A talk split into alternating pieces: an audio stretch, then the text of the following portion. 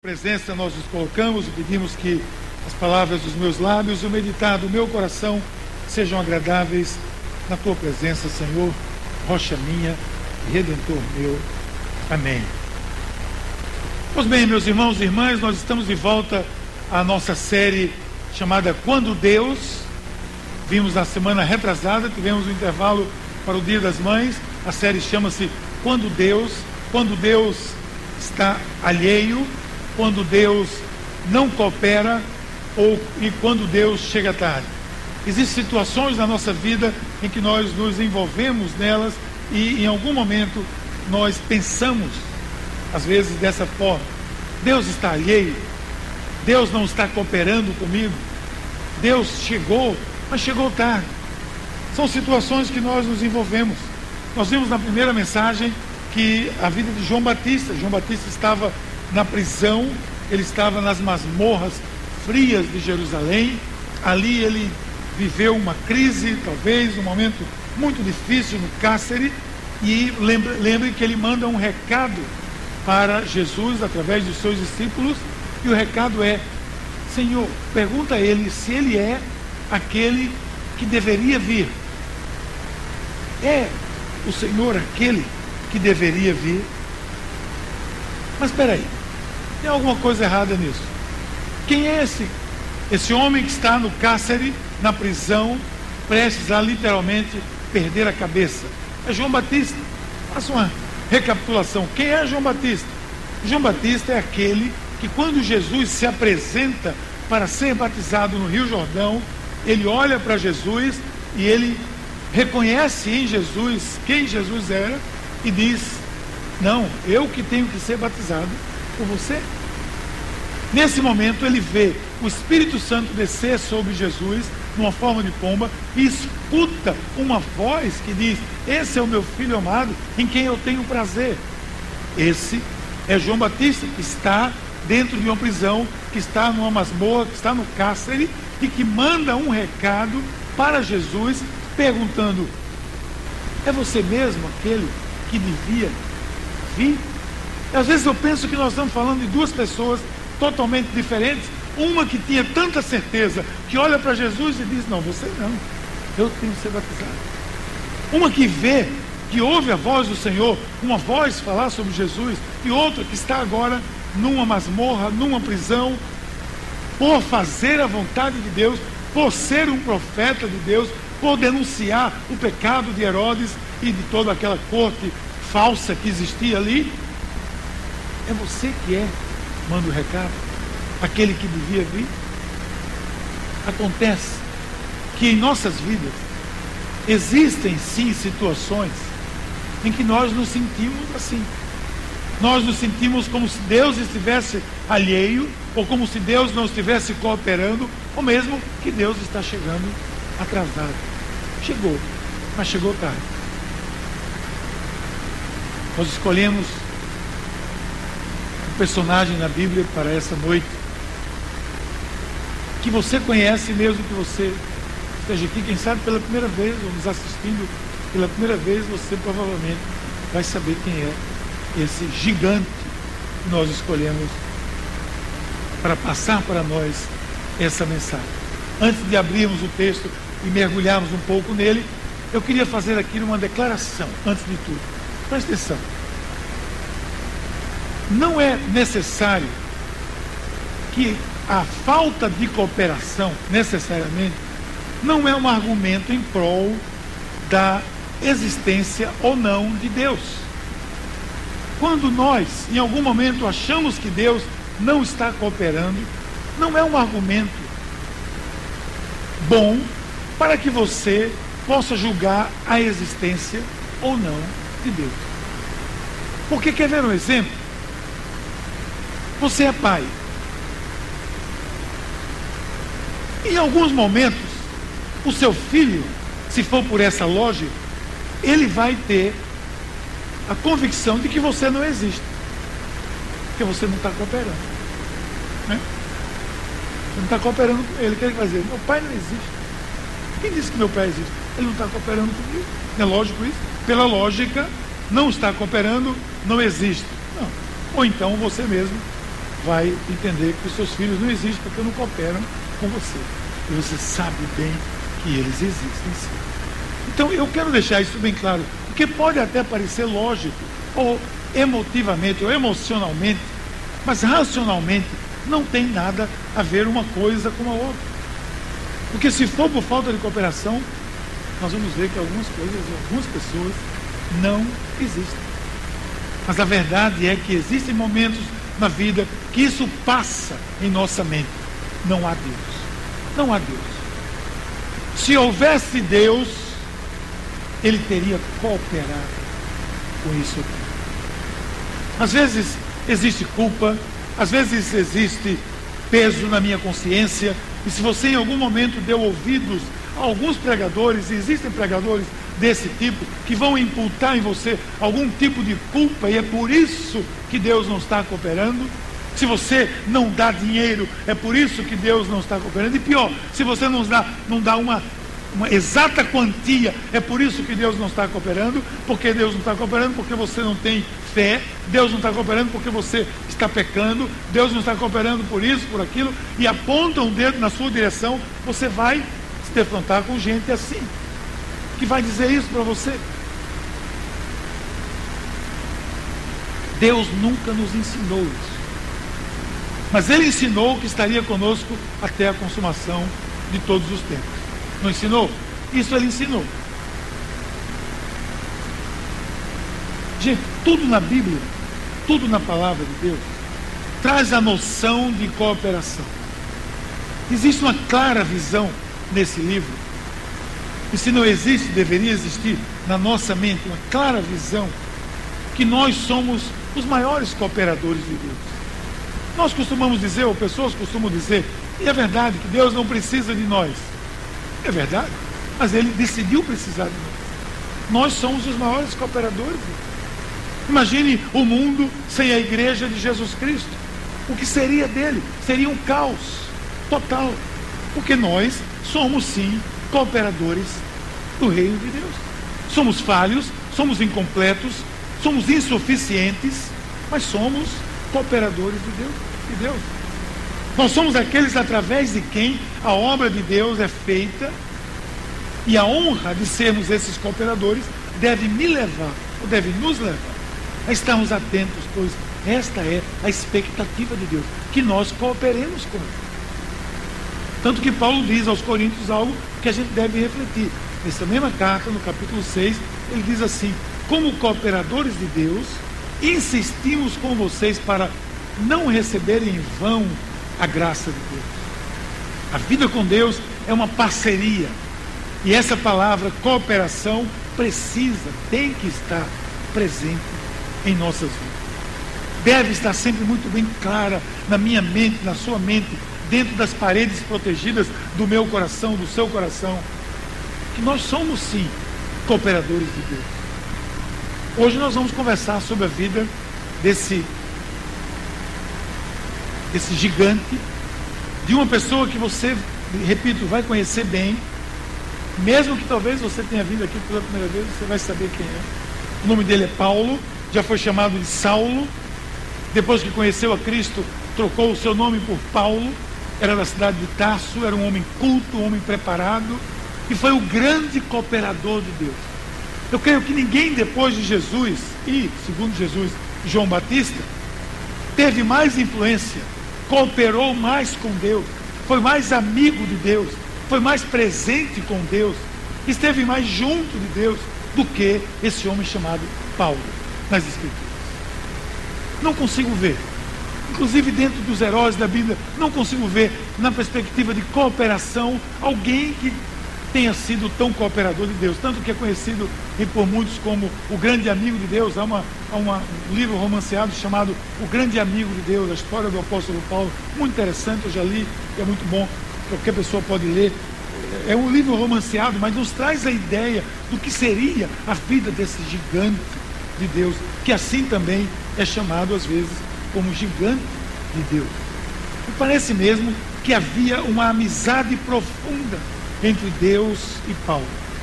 Porque Paulo foi um desses cristãos que não recebeu a graça em vão. Quando Paulo foi alcançado ali no caminho de Damasco, ele foi alcançado de fato, assumiu essa posição, assumiu essa postura e desenvolveu a partir dali uma vida que alguns diriam invejável, uma vida é, é que, e não qualificável. É difícil qualificar a vida desse homem. Paulo gastou mais de 20 anos da sua vida adulta somente em viagens missionárias. Mais de 20 anos da sua vida adulta ele gastou fazendo obra missionária, espalhando-se pelo mundo todo, conhecido da época. Paulo gastou tempo inicialmente sendo treinado, foi discipulado por Barnabé, daí você vê a importância de ser discipulado, foi discipulado por Barnabé e seguiu uma carreira. Olha para a história desse homem, olha para a história do apóstolo Paulo. Procura na sua Bíblia tudo que tiver a respeito dele. Metade do Novo Testamento praticamente foi escrito, foi escrito por ele. Ora, esse homem tem, ele tem um cacife, ele tem um lastro de vida com Deus. Ele não é uma pessoa qualquer. Mas aconteceu em alguns momentos que parecia que em sua própria vida Deus não estava cooperando. Deus não estava cooperando. E ele mesmo entendeu mais ou menos assim, poxa, Deus não está cooperando. Gente, quando Deus, aspas, não coopera, eu só tenho uma coisa a dizer a partir daí. Pode parecer um clichê, pode parecer lugar comum, mas é o que eu tenho para dizer. Deus sabe muito bem o que está fazendo. Deus sabe o que faz. Ora, Deus sabe o que faz. Mais uma vez, talvez seja, alguém esteja dizendo, ah, isso é clichê. Ok, então me encontre uma frase melhor. Deus sabe o que faz. Paulo, pouco tempo depois de se converter, de conhecer a Cristo, no caminho de Damasco, de sair, de ser um perseguidor da igreja, que varria as cidades para aniquilar o cristianismo, pouco tempo depois que ele conhece a Cristo, tem um encontro pessoal, que tem um chamado para seguir e ser um apóstolo do Evangelho, ele é acometido de uma enfermidade. Ou pelo menos desenvolveu uma enfermidade. Até hoje não se sabe exatamente o que foi aquilo. Alguns dizem que era uma doença dos olhos, outros que era um tipo de lúpus, ou malária, ou epilepsia, não adianta. Nós nunca vamos saber, a não ser quando você chegue lá na glória, você pergunte aí. E eu acho isso muito interessante. Vou abrir aqui um parênteses, é muito interessante. Vou chegar lá vou perguntar a Paulo. Eu fico pensando assim, se cada pessoa que chega lá no céu vai perguntar a Paulo, Paulo, o que foi que teve mesmo? Paulo não tem outra coisa para fazer no céu do que responder, né, velho? Vai ficar o tempo todo. É. Era miopia, era miopia, era miopia. A cada milésimo de segundo chega uma pessoa no céu, certo? E se essa pessoa chega no céu e perguntar, Pedro, por que tu negou mesmo Jesus? Imagina quantas pessoas estão perguntando a Paulo isso. Eu nem sei se a gente vai perguntar, mas que eu queria, queria perguntar. Se eu pudesse, eu queria. Mas, voltando agora. Paulo está doente. A sua doença devia afligi-lo. Porque ele fez exatamente o que? Ele fez aquilo que eu, que você, que você, que cada um de nós faria. Ele se prostrou e clamou ao Senhor. Me cure. Senhor, me livre desse mal. O que, que ele fez de mais, senão o óbvio? Vou pedir a Deus que me cure. E foi que Deus disse a ele? Não. Não. E não. Como pode? Como não? Eu posso pensar, Deus deve ter dito, Paulo, meu filho, não interessa quanto você ora, quanto você é obediente, quanto você jejua. Para você, Paulo, que você vai fazer uma obra incrível, que o mundo vai crer por causa da sua obra. Vai ficar famoso no mundo todo. Pessoas vão colocar o nome dos seus filhos, Paulo, em homenagem a você. E nos seus cachorros vai colocar Nero. Alguém tem um cachorrinho aqui, Nero, não tiver batismo, pronto. Merece. Os prédios religiosos mais belos do mundo vão ter o seu nome. Catedral de São Paulo. Coisas lindas. O cara escreveu metade do Novo Testamento. Que é a base da igreja de Jesus Cristo. E Deus disse a ele: Não. Então, se eu parar aqui, talvez já tenha uma, um recado para você, uma mensagem para você, que talvez você seja uma daquelas pessoas, quem sabe, que acha que Deus não sabe nem seu nome, Deus não se preocupa com você.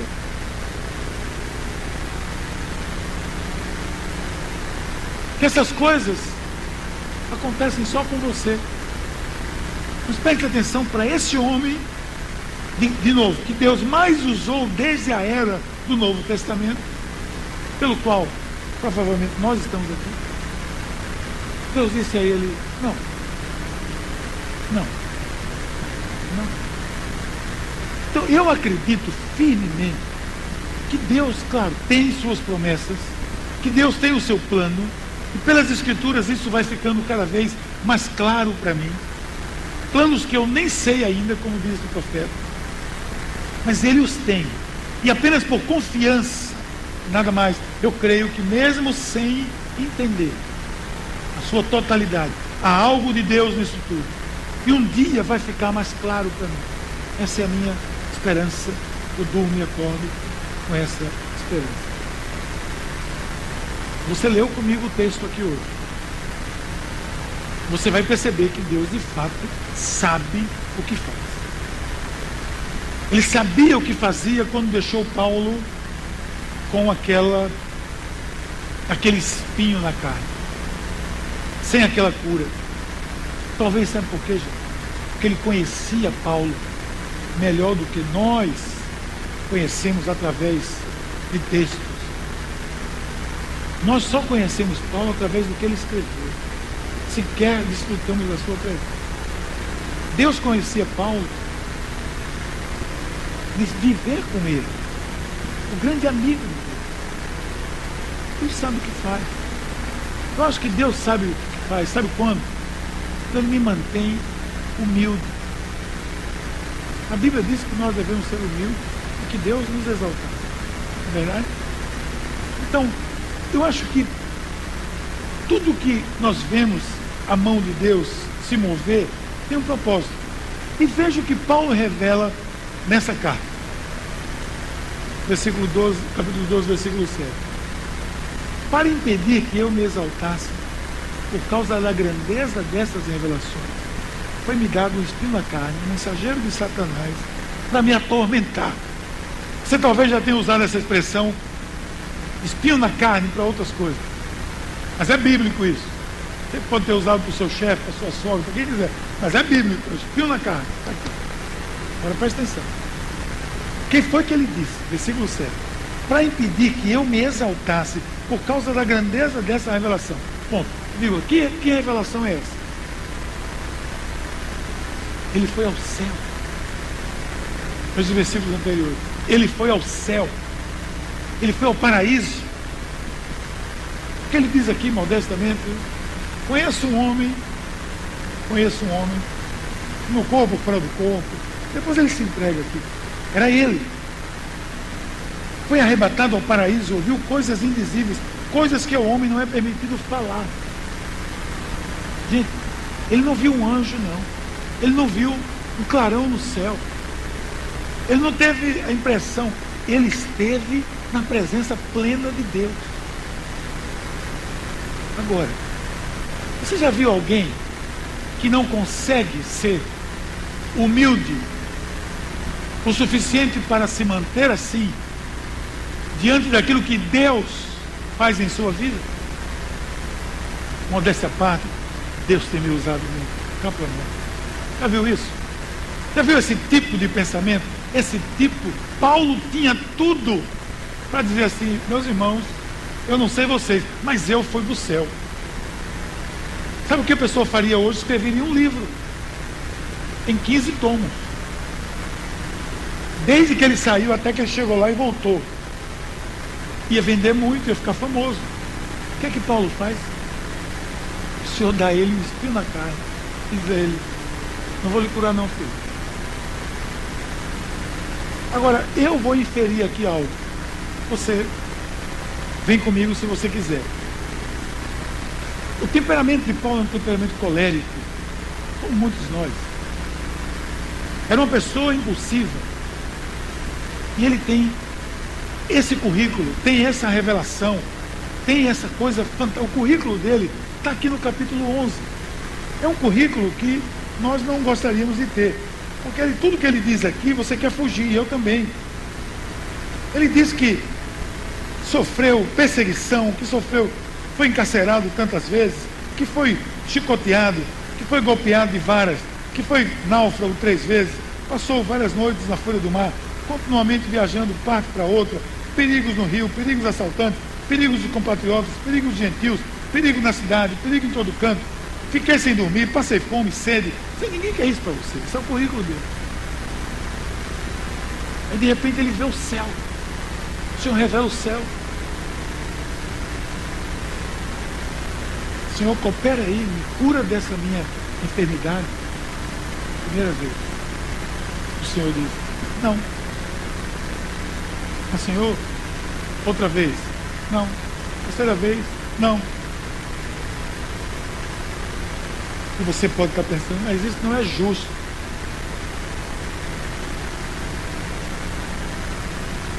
Depois dessa revelação impressionante que ele teve, ele teve um momento com Deus que nunca tivemos, nunca imaginamos.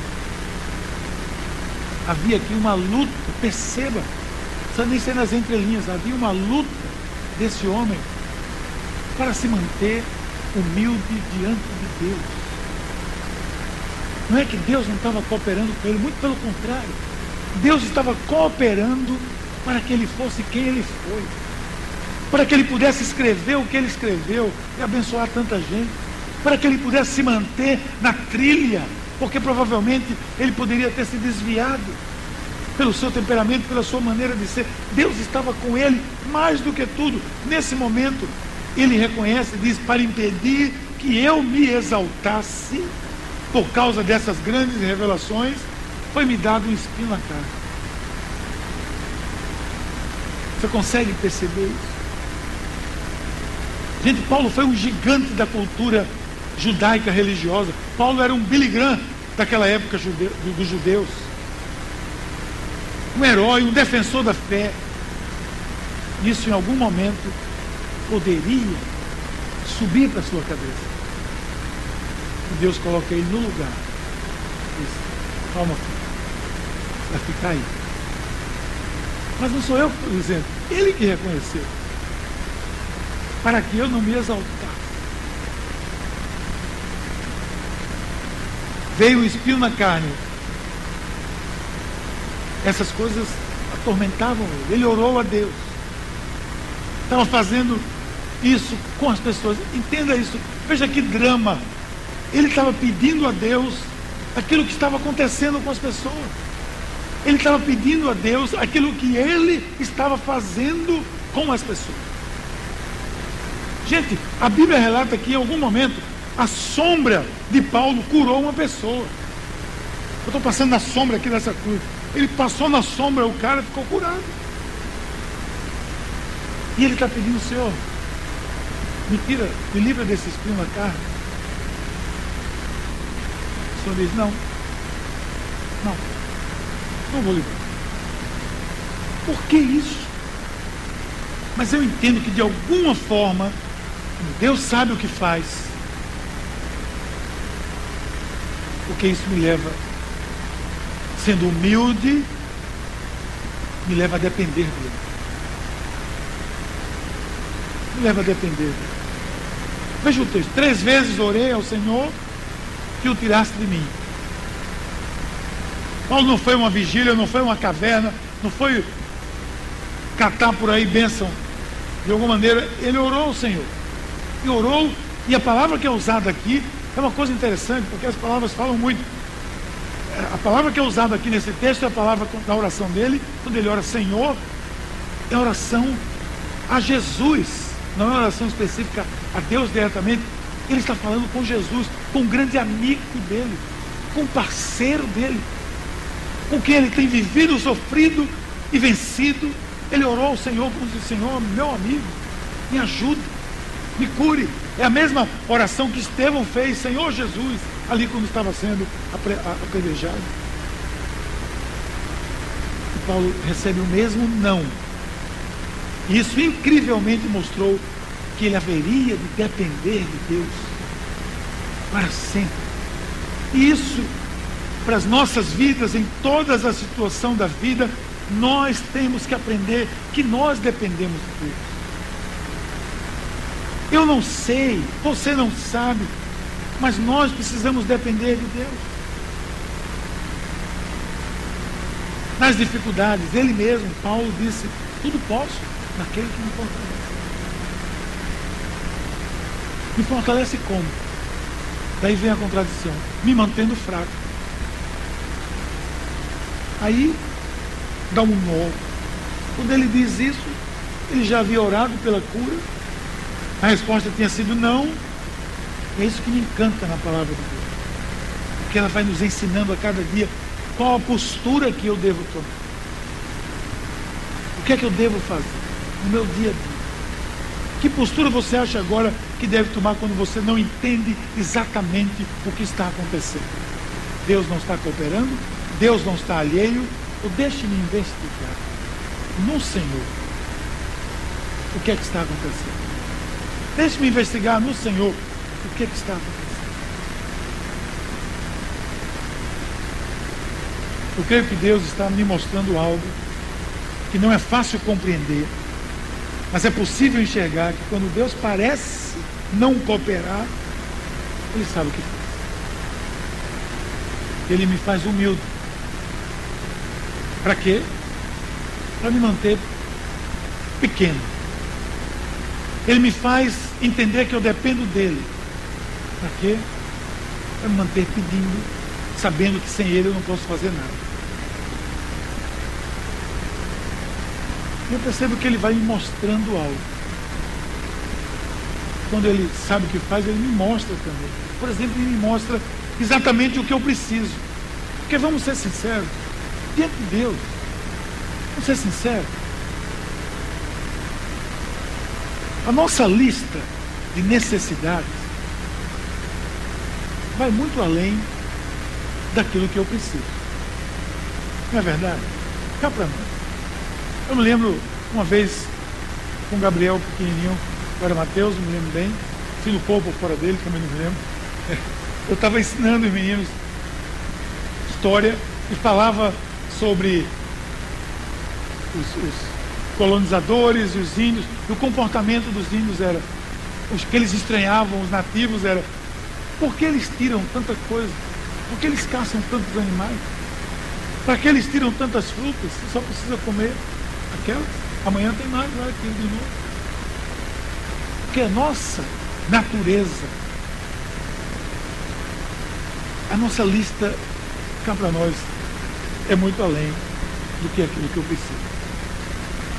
A nossa lista é que eu preciso, eu quero 20 relógios, eu quero 50 pares de sapato, eu quero aquele carro, eu quero aquela coisa, eu quero aquela roupa.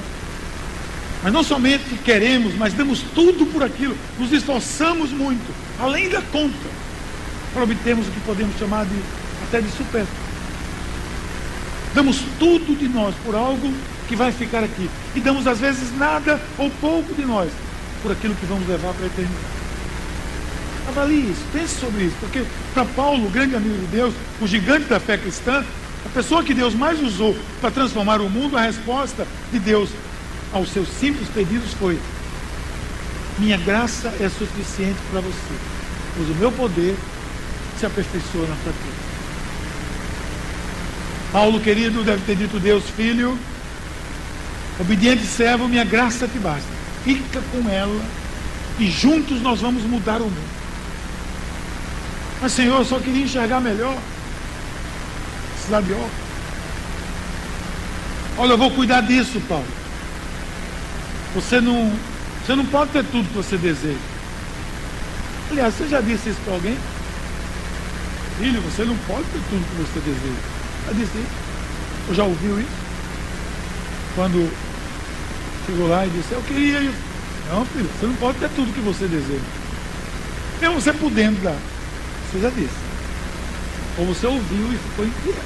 Por que não? Paulo, você não, não pode ter tudo que você deseja. Não é assim. Tem que sobrar um pouquinho para que você entenda que você depende de mim.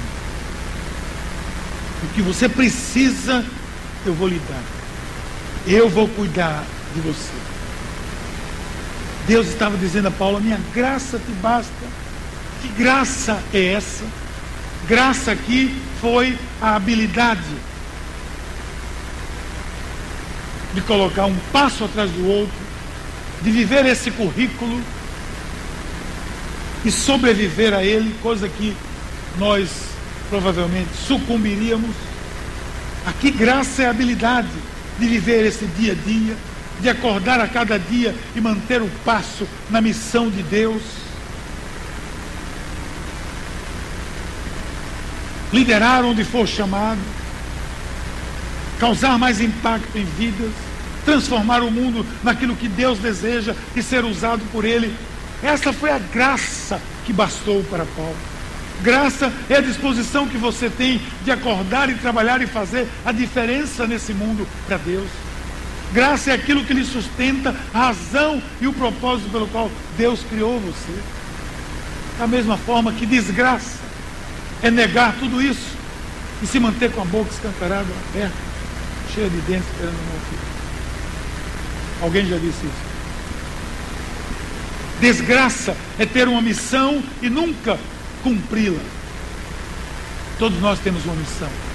Desgraça é ter recebido a salvação e estar sempre desejando a execução dos seus planos e projetos pessoais.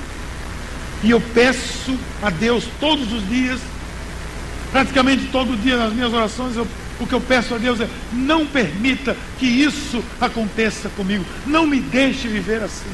Não me deixe viver para mim mesmo. Não me deixe viver para ver apenas o que eu vejo no espelho, a minha imagem. A tua graça me basta. Me use como você bem entender, porque você às vezes parece não cooperar. Mas eu entendo que você nunca cooperará, Senhor, enquanto forem meus planos e não estiverem associados aos teus planos. Senhor, continue me mostrando que você é a razão da minha felicidade. E é lindo ver o reconhecimento desse gigante de Deus, quando ele assume, dizendo: Portanto, eu me gloriarei ainda mais alegremente em minhas fraquezas, para que o poder de Cristo repouse. Isso é antítese, isso é, isso é, isso é oposto àquilo que nós aprendemos todo dia.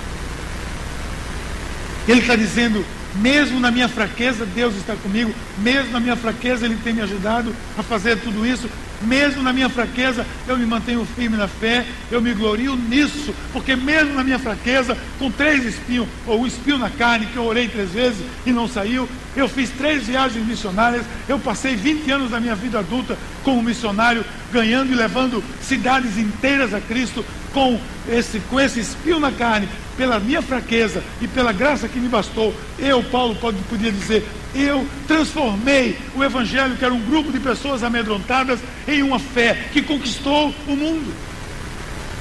Mas o espinho na carne, estava lá. Estava lá mesmo.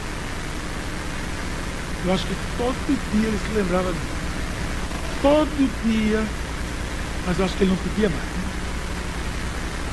Tá bom.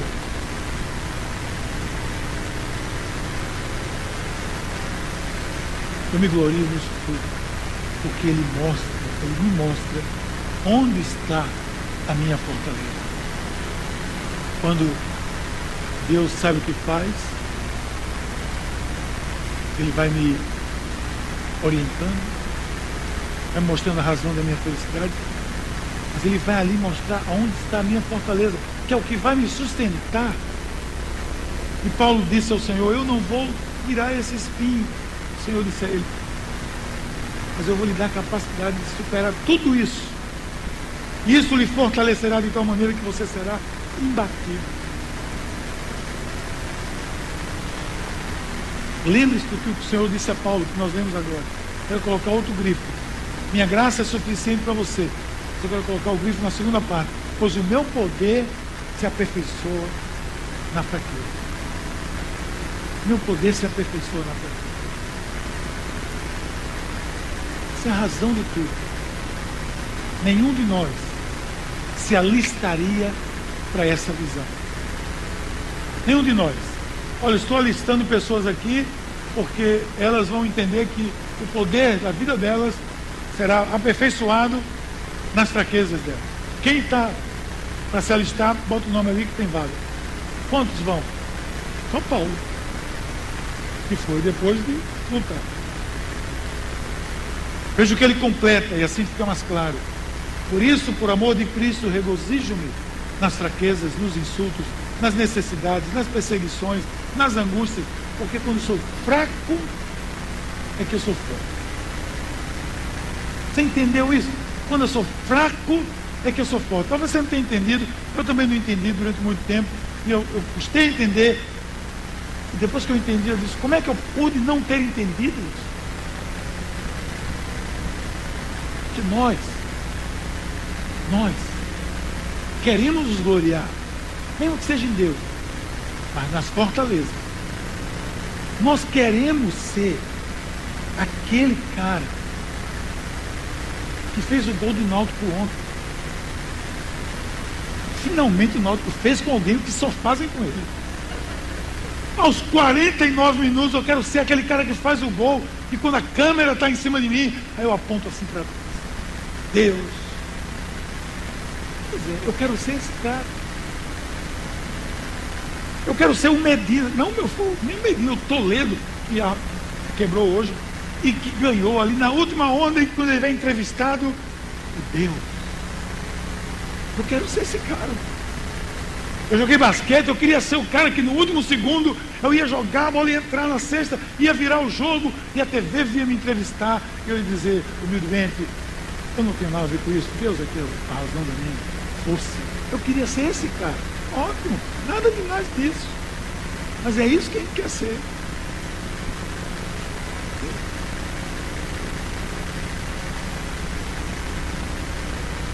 Nós queremos dar glória a Deus nas nossas fortalezas, mas não na nossa fraqueza.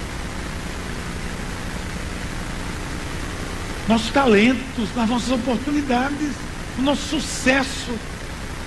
Queremos ser o sucesso do ano funcionário escolhido, premiado. Pregador que move as multidões, ministério que é um sucesso. Pode prestar atenção, todo mundo valoriza a palavra daquele sábio tem uma casa recolhida na montanha, e o cara vai lá, recebe uma palavra e sai e faz um arraso no mundo. Mas ninguém quer ser o sábio, quer ser o cara que saiu e fez o arraso. Porque nós queremos o sucesso. Ninguém quer ser um pastor desconhecido que levou a palavra para John Stott. Quer ser o John Stott. Eu quero na minha fortaleza, não na minha fortaleza. Mas às vezes Deus vai na direção contrária. E ele diz, não, dessa vez eu vou levar você para o pódio, para a fama. Mas vou fazer isso pelas suas fraquezas. Pois nelas você vai se manter dependendo realmente de mim. Ele vai dizer assim, porque aí eu e você somos imbatíveis. Quando eu sou fraco, eu sou forte. Porque quando eu estou forte, quando eu estou nos pastos verdejantes, é mais perigoso. Sabe isso aqui? Porque é o vale da sombra da morte. Se veja no vale da sombra da morte, você e Jesus, como você se vê? Você e Jesus. Como você se vê no vale da sombra da morte? Jesus ali, você conversando, ele atrás de você. Jesus sai daqui nem amarrado. Vai no pasto verdejante. Jesus me ajudou, mas tudo tão bom. Olha quanto sucesso. Tudo indo muito bem. Esse é o perigo.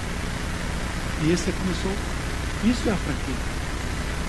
Fortaleza é quando eu sou fraco e clamo e digo, Senhor, não me largue. Eu não quero largar de você. Sem você eu estou perdido. Esse é o ponto. Porque Jesus disse em mim, nada podereis fazer. Esse é o ponto. Senhor, tira esse espinho da carne. Não, querido. Depois que eu entendi isso bem,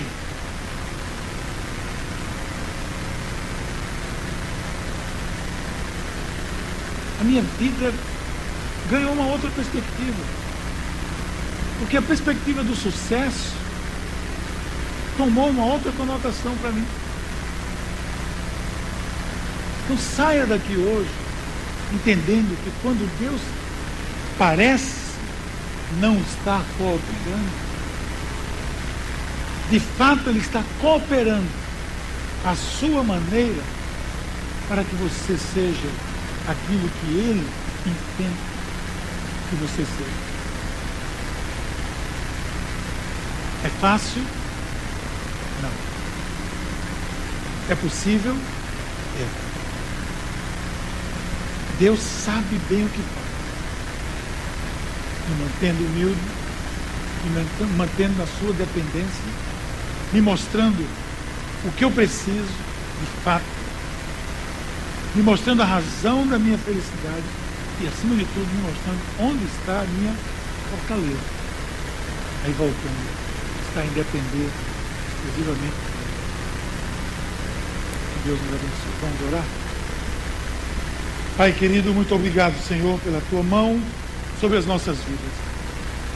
Que tua palavra ministrada aqui nessa noite desça ao nosso coração de maneira que transforme em gestos e atitudes do nosso dia a dia. Em nome de Jesus.